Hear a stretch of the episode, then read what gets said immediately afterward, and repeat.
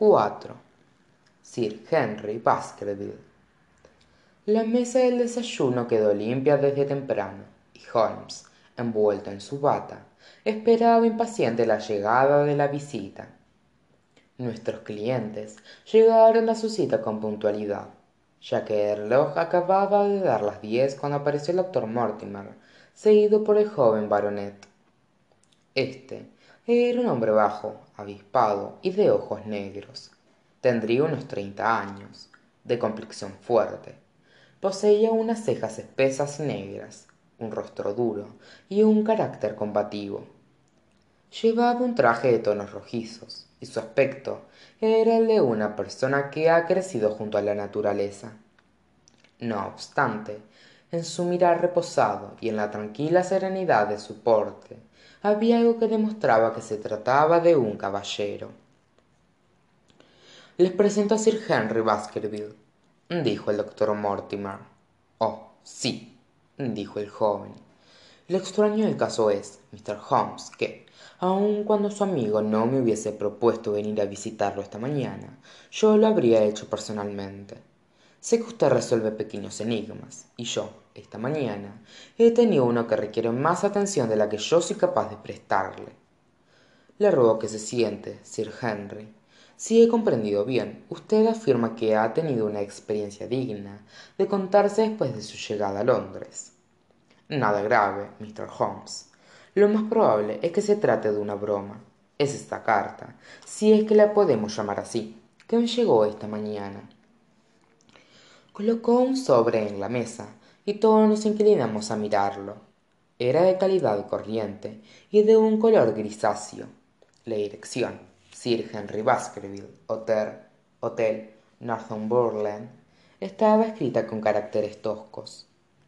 El matasellos decía Charing Cross y la fecha correspondía a la tarde anterior. ¿Quién sabía que iba a ir al Hotel Northumberland? preguntó Holmes, mirando directamente a nuestro visitante de un modo penetrante. Nadie pudo saberlo, ya que lo decidimos después de reunirme con el doctor Mortimer pero sin duda alguna el doctor Mortimer ya se hospedaba allí. No, he estado en casa de un amigo, dijo el doctor. No había la más mínima señal de que pensásemos ir a ese hotel. Ajá, hay alguien que me parece muy interesado en sus movimientos. Sacó del sobre media hoja de papel, doblado en cuatro, lo extendió y lo colocó en la mesa. En el centro del papel había una sola línea, formada por palabras impresas que habían sido recortadas y pegadas en él. Decía, si tienen valor para, para usted su vida o su razón, deberá alejarse del páramo. La palabra páramo estaba escrita con tinta. Ahora, dijo Sir Henry Baskerville, tal vez pueda usted decirme, Mr. Holmes, ¿Qué diablos quiere decir esto? ¿Y quién estaría tan interesado por mis asuntos? ¿Qué cree usted, doctor Mortimer? Tendrá que aceptar que en esto no hay nada absolutamente que sea sobrenatural. No, señor. Pero podría venir de alguien que estuviese convencido de que el asunto es sobrenatural. ¿Qué asunto? Preguntó impetuosamente Sir Henry. Me parece que todos ustedes, caballeros, saben más acerca de mis cosas que yo mismo. Lo permito, Sir Henry, que, antes de que usted haya salido de esta habitación, habremos compartido con usted nuestros conocimientos, dijo Sherlock Holmes. Con su permiso, ahora vamos a limitarnos al problema que tenemos entre manos, a este interesantísimo documento, que debe de haberse preparado y echado el correo ayer por la tarde. ¿Tiene usted el diario Times de ayer, Watson? Está aquí, en el rincón. Perdone que lo moleste. Deme la página interior, con los artículos de fondo. Paseó ágilmente su mirada por ella, recorriendo las columnas de arriba abajo. Es muy importante este artículo sobre el mercado libre. Si me lo permiten, voy a leerles un extracto de él. Tal vez imagine usted que su propio comercio o su industria se verán incrementados si tienen un, un arancel protector. Pero hay razón para creer que, con dicha legislación, a la larga, la riqueza deberá alejarse del país, se reducirá el valor de nuestras importaciones y bajará el nivel general de vida en esta isla. ¿Qué piensa de esto, Watson? exclamó alegremente Holmes, mientras se frotaba las manos con satisfacción. ¿No cree usted que se trata de una opinión admirable? El doctor Mortimer contempló a Holmes con aire de interés profesional, y Sir Henry me miró con ojos intrigados. No sé mucho acerca de aranceles y de cosas por el estilo, dijo el joven, pero me parece que nos hemos apartado un poco de nuestro camino, por lo que respecta a la nota. Al contrario, yo creo que estamos precisamente en la senda correcta, Sir Henry.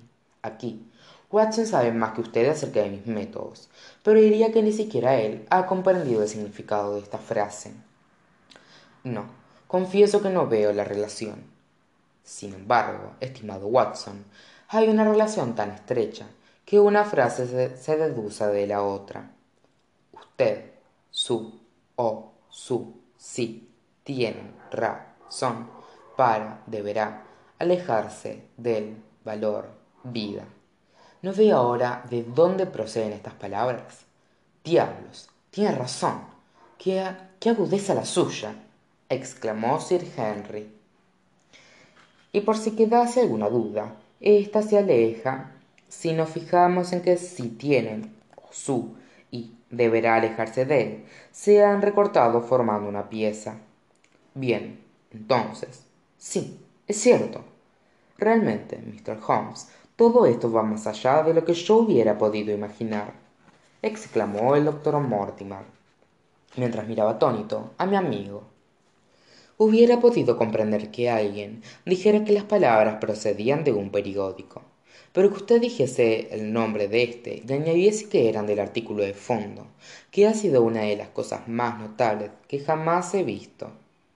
¿Cómo pudo hacerlo? Supongo, doctor, que usted sabría distinguir el cráneo de un negro del de un esquimal. Claro.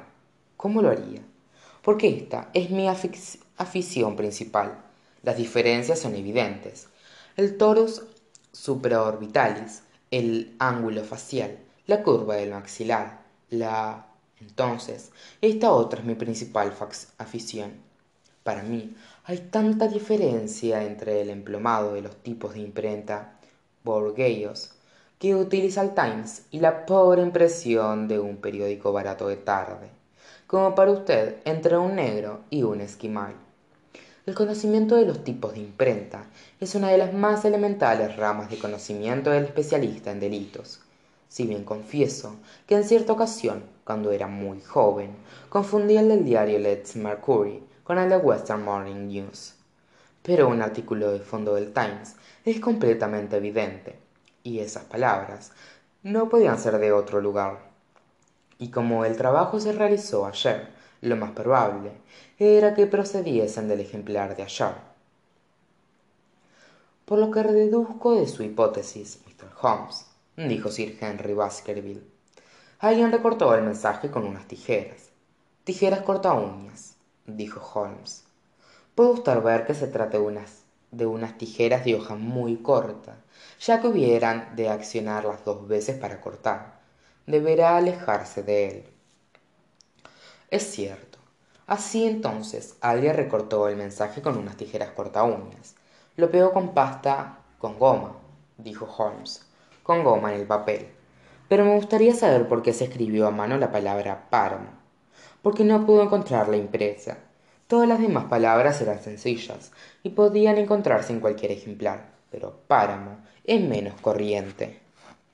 Vaya, lógicamente, eso lo explica. ¿Ha leído algo más en el mensaje, Mr. Holmes? Hay uno o dos indicios, a pesar de que han hecho lo posible por eliminar todas las pistas. Observará que la dirección está escrita con una caligrafía muy burda y, sin embargo, el Times es un periódico que raramente se encuentra en manos que no sean las de personas altamente educadas. Debemos suponer, entonces, que ha sido compuesta por un hombre culto, que desea hacerse pasar por alguien inculto. Su esfuerzo para ocultar su propia caligrafía sugiere, por otra parte, que su escritura podría ser reconocida, o llegar a ser conocida, por usted. Observará, además, que las palabras no están pegadas formando una línea recta, sino que unas están mucho más altas que otras. Por ejemplo, vida está bastante fuera del lugar correcto. Esto puede indicar una falta de cuidado o también agitación o apuro por parte de quien las cortó. En conjunto, me inclino por la segunda hipótesis, ya que el asunto era evidentemente importante y es poco probable que el que compuso tal carta fuese descuidado. Si tenía prisa, podemos plantearnos el motivo de ello y observar que, echando la carta por la mañana temprano, hubiera llegado a Sir Henry antes de que saliera del hotel. Temía el que la compuso una interrupción. ¿Y de quién? Estamos ingresando ahora en la región de las suposiciones, dijo el doctor Mortimer diga más bien en la región donde sopesamos las probabilidades y elegimos la más factible. Es el uso científico de la imaginación, pero siempre disponemos de algunas bases materiales para iniciar nuestras especulaciones. Por otra parte, aunque usted lo llame suposición, estoy casi seguro de que esta dirección se escribió en un hotel. Pero ¿cómo puede afirmarlo? Si la examina con cuidado, notará que tanto la pluma como la tinta causaron problemas al que escribió. La pluma ha derramado tinta en dos ocasiones en una misma palabra y se ha sacado tres veces en una dirección corta, lo cual indica que el tintero tenía poca tinta. Raramente un tintero o una pluma particulares se encuentran en tal estado, y la combinación de ambas cosas es bastante extraña. Pero ya conoce las plumas y los tinteros de hotel, donde precisamente es común que suceda esto. Sí, tengo muy pocas dudas al afirmar que, si pudiésemos examinar las papeleras de los hoteles situados en la zona de Charing Cross, hasta encontrar los restos del Times mutilado, podría caer directamente en nuestras manos el responsable que envió este singular mensaje. Pero... Ajá, ¿qué es esto? Estaba examinando el papel sobre el cual habían pegado las palabras, y lo mantenía a una distancia de una o dos pulgadas de sus ojos. ¿Qué sucedió? Nada, contestó mientras los dejaba de lado. Es una hoja de papel en blanco, en la que ni siquiera aparece la filigrama. Creo que hemos deducido todo lo que se puede sacar en limpio de este curioso nota. Y ahora, Sir Henry, ¿le ha sucedido alguna otra cosa interesante desde que llegó a Londres? ¿Por qué? No, Mr. Holmes, creo que no. ¿No se ha fijado si lo sigue alguien o si lo observan? Me da la sensación de haber penetrado en el meollo de una novela barata, dijo nuestro visitante. ¿Por qué diablos tendrían que seguirme o que observarme? Hacia ese punto vamos a llegar. No tiene nada más que informarnos antes de que nos adentremos en este asunto. Bueno, depende de lo que usted considere que merece la pena de informar. Creo que lo merece cualquier cosa que se salga de la rutina de la vida cotidiana. Sir Henry sonrió. Todavía no sé muchas cosas acerca de la vida británica, ya que he pasado casi toda mi vida en los Estados Unidos y en el Canadá. Pero supongo que haber perdido una de mis botas no formaría parte de mi rutina cotidiana en este país. ¿Ha perdido una de sus botas? Señor mío, exclamó el doctor Mortimer. Solamente se ha extraviado. La encontrará cuando regrese al hotel. ¿Qué utilidad tiene molestar a Mr. Holmes con, con pequeñeces de este tipo? Bueno, él me ha preguntado acerca de cualquier cosa que se salga de la rutina diaria. Exactamente, dijo Holmes. Pero muy trivial que pueda parecer el incidente. Dice que ha perdido una de sus botas. Bueno, por lo menos se me ha extraviado. Puse las dos anoche en el exterior de mi puerta, y por la mañana solamente había una. El individuo que las limpia no supo darme ninguna razón que tuviese sentido. Lo peor de todo es que acababa de comprar el par anoche, en el filamento, y ni siquiera las ha estrenado. Si no se las llegó a poner, ¿por qué las sacó para que se las limpiasen? Eran unas botas marrones y nunca las había lustrado, por eso las saqué. Así entonces, al llegar ayer a Londres, salió inmediatamente a comprar un par de botas. Hice bastantes compras. Aquí el doctor Mortimer fue conmigo. Verá usted, si he de convertirme en señor de mi casa señoral en Domershire, debo estar de acuerdo con mi rango, y posiblemente me he vuelto un poco descuidado en el oeste entre otras cosas compré esas botas marrones pagué diez dólares por ellas y me han robado una incluso antes de estrenarlas el robo de una bota parece ser algo inútil dijo sherlock holmes. Le confieso que soy de la opinión del doctor mortimer de que no tardará en aparecer la bota perdida. Y ahora caballeros dijo decididamente el baronet me parece que ya he hablado bastante acerca de lo poco que sé. Ahora les toca a ustedes cumplir la promesa de darme la información completa sobre el asunto que tenemos entre manos. Su pedido es muy razonable respondió holmes. Creo doctor mortimer que lo mejor será que explique su historia del mismo modo que nos la describió a nosotros. Animado de este modo nuestro amigo científico sacó del bolsillo los documentos y expuso todo el caso igual que lo había hecho la mañana anterior. Sir henry escuchó con profunda atención lanzando de vez en cuando exclamaciones de sorpresa. Bueno parece ser que ha llegado a mis manos una herencia que lleva consigo una venganza dijo cuando se hubo concluido la larga narración. Naturalmente he oído hablar del sabueso desde que era niño.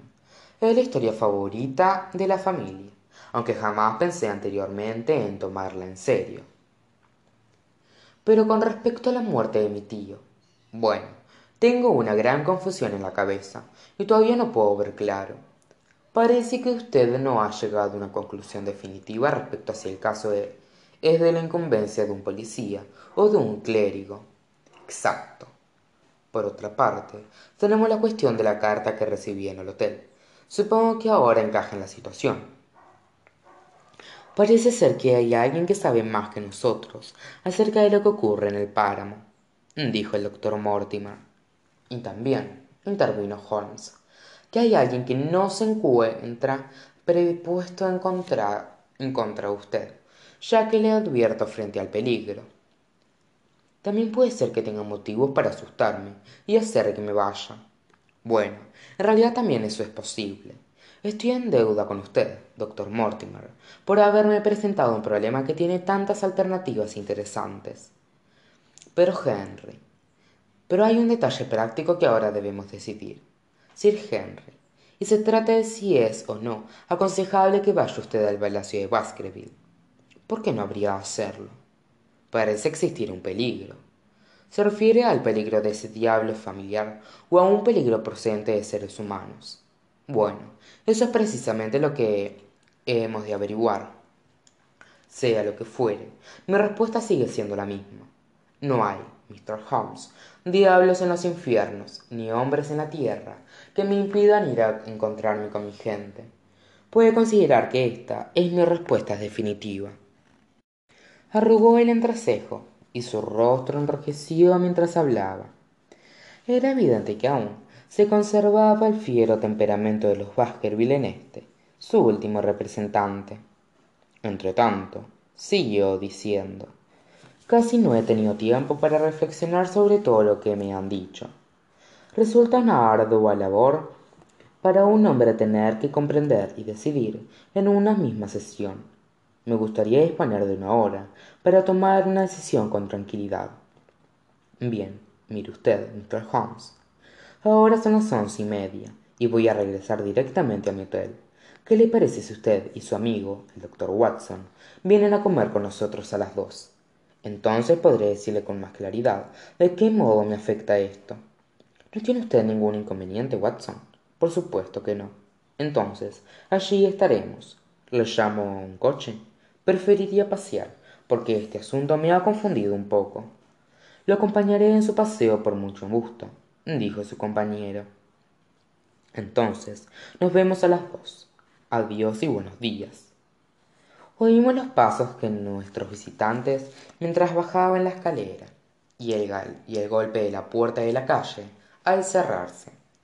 En un instante holmes se transformó de ser un lánguido soñador a un hombre de acción.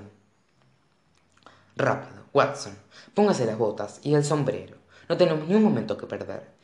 Ingresó en su habitación a toda prisa vestido con su bata y a los pocos segundos estaba de vuelta vestido con una levita. Nos apresuramos a bajar las escaleras y salimos a la calle. El doctor mortimer y baskerville aún podían verse unas doscientas yardas por delante de nosotros encaminándose hacia la calle oxford. Voy corriendo y los detengo. Nada de eso querido watson.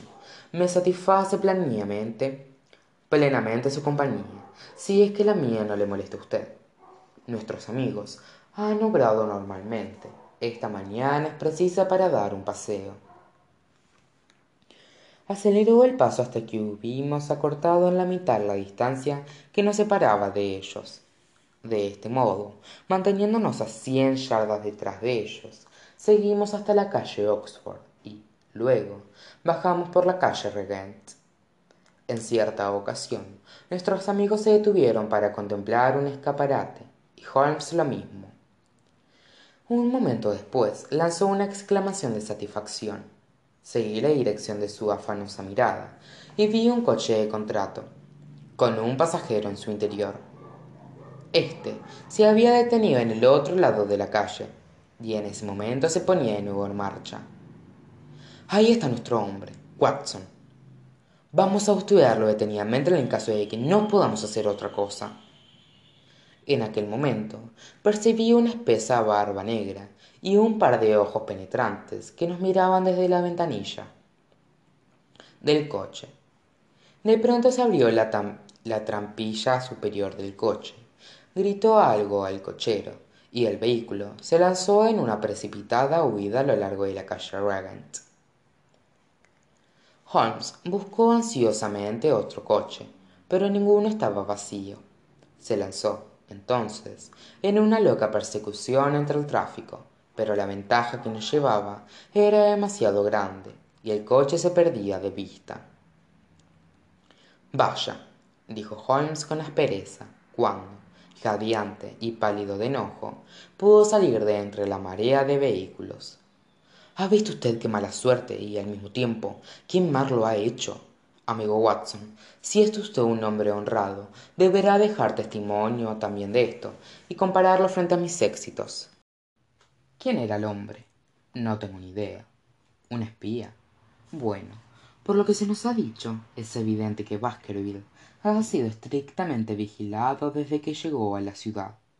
De qué otro modo hubieran podido saber tan rápidamente que había elegido el hotel northumberland si lo siguieron el primer día era de suponer que lo hicieran también el segundo.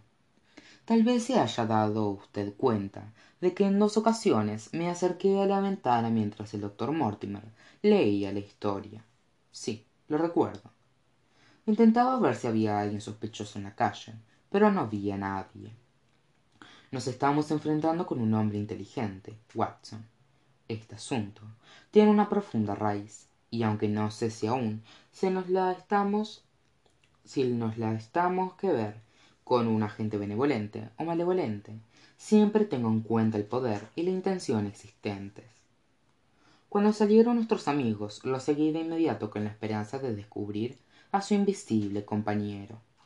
Es tan astuto que no se confió en ir a pie sino que se valió de un coche para así seguirlos o adelantarlos y de ese modo no despertar sus sospechas este método tenía la ventaja de que si ellos tomaban un coche ella estaba en condiciones de seguirlos. Tiene no obstante una evidente desventaja. Se pone en manos del cochero. Exactamente. Qué lástima no habernos fijado en el número.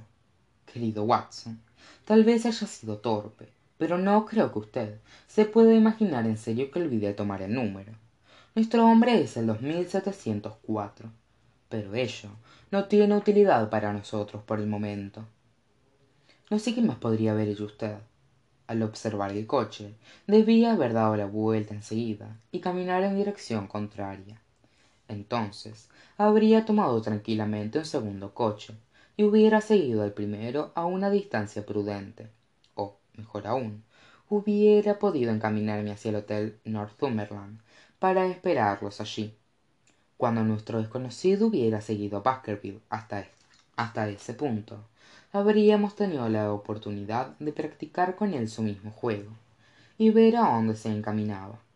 La verdad es que por culpa de una indiscreta impaciencia de la que se ha aprovechado nuestro rival con una energía y una rapidez extraordinaria nos hemos descubierto y hemos perdido a nuestro hombre.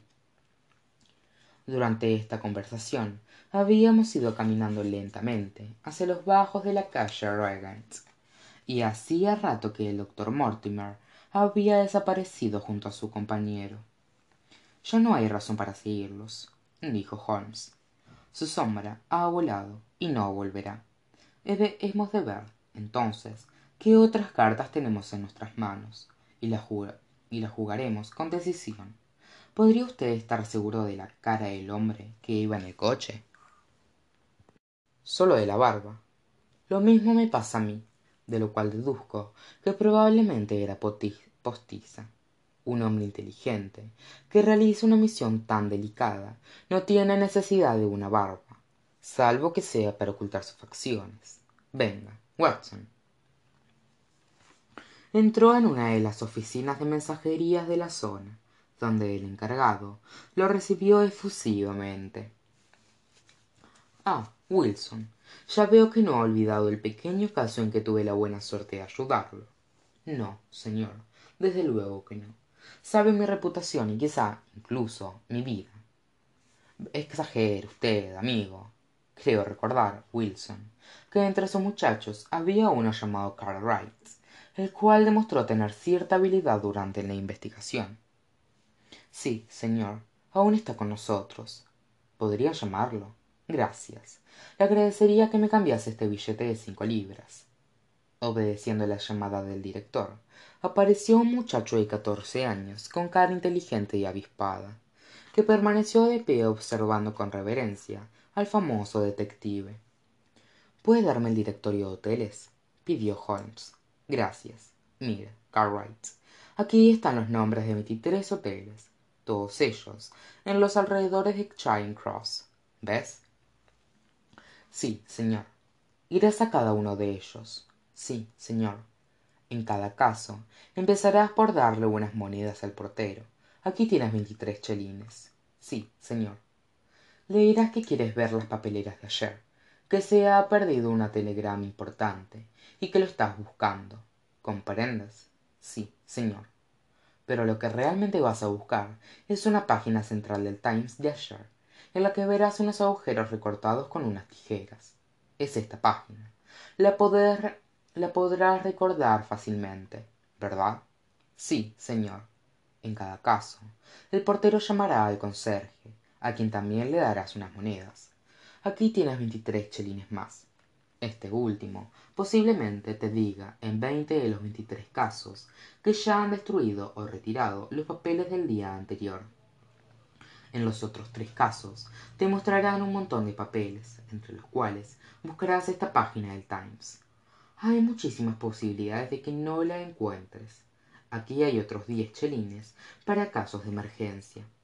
Mándame un telegram un telegrama a la calle baker antes de la noche informándome. Y ahora watson sólo nos queda saber por un cable la identidad del cochero. El número después nos dejaremos caer en una de las galerías de pintura de la calle bond y pasaremos el rato hasta la hora de ir al hotel